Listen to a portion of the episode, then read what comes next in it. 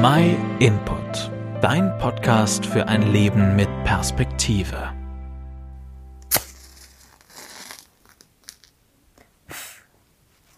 Advent fällt ins Haus und unvorbereitet wie man ist, denkt man, ungewöhnlich zeitig das Jahr. War nicht gestern noch Sommer? Der Lyriker Gerhard Rombach bringt's damit auf den Punkt. Es ist schon wieder Weihnachtszeit. Wie hat es so schnell gehen gekannt? Ob Advent und Weihnachten heuer durch Corona vielleicht umso besinnlicher ausfallen wird? Zu hoffen ist es, wenn es sonst leider viele Entbehrungen dadurch entstanden seien und die man nicht leid, dass keine Weihnachtsmärkte stattfinden können. Wie geht's dir mit den Gedanken an Advent? Vielleicht hast du aktuell gar keinen Kopf dafür. Arbeit oder Familie lasten die komplett aus oder du hast Angst, was die Zukunft bringt.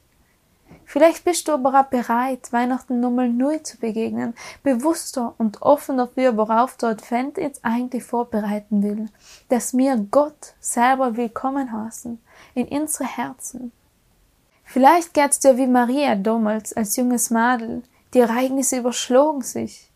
Sie wird schwanger, reist zu ihrer Verwandten Elisabeth, die selber in hohem Alter nur ein Kind kriegt.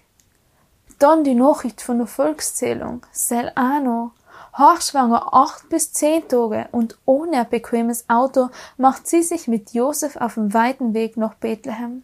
Es Nonplusultra dann, kein Platz in der Herberge. Es scheint, als ob alles daneben gehen. Notgedrungen finden sie Unterschlupf, wo sich die Tiere hausen, in einem Stall. Ihre erste Geburt unter extreme Bedingungen. Dann kämen aber plötzlich Besucher, nichts mit Ausruhen, noch die Strapazen von der Geburt. Fremde, die das Kind sehen wollen. Ich weiß nicht, ob das alles so romantisch war, wie wir es in unserem Wohnzimmer oft darstellen. Im Lukas-Evangelium wird berichtet, was die Hirten davor erlebt haben, was sie dazu bewegt hat, das Kind zu besuchen. Engel haben sie besucht und ihnen von der Geburt erzählt.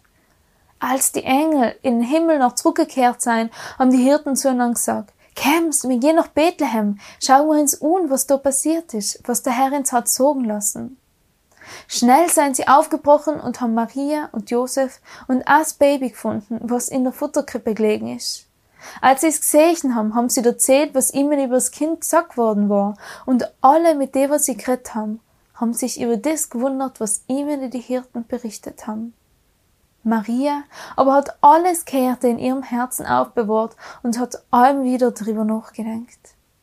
Maria war offen für Gottes Handeln und war sich bewusst, dass alle die Momente und Worte über Jesus nur wichtig sein werden.